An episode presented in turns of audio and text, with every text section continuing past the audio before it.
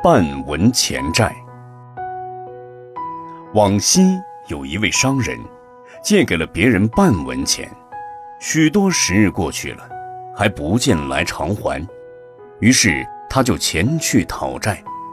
途中要渡过一条大河，于是他雇船渡河，付了两文钱才渡过去。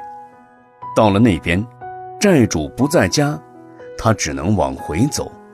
回家时又花了两文钱的渡河费用，为了半文钱的债而用掉了四文钱，又经过路途往返，疲劳不堪，其结果被大家传作笑话。